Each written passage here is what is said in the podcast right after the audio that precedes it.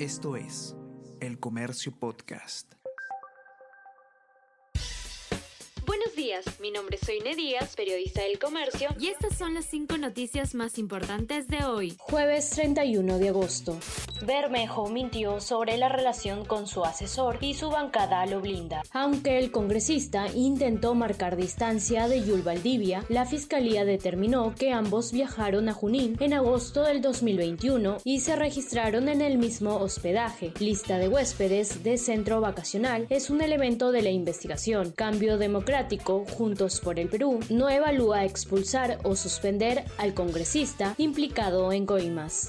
La fiscalía pide ocho años de prisión para Daniel Salaverry. Ex congresista se habría apropiado de fondos de la semana de representación entre el 2017 y 2018. Se lo acusa de peculado.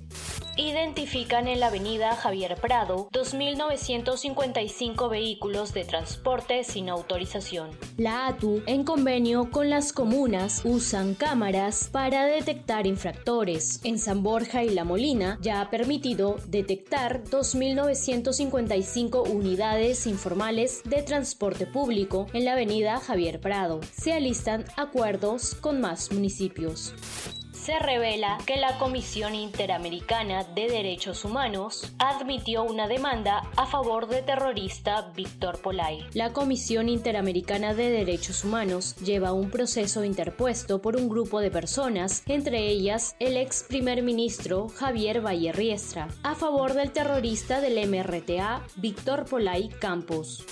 El huracán Idalia golpea a Florida y deja al menos dos muertos y daños severos. El fenómeno natural alcanzó ayer la costa oeste de Florida, donde miles de personas fueron evacuadas y luego se degradó al llegar a Georgia.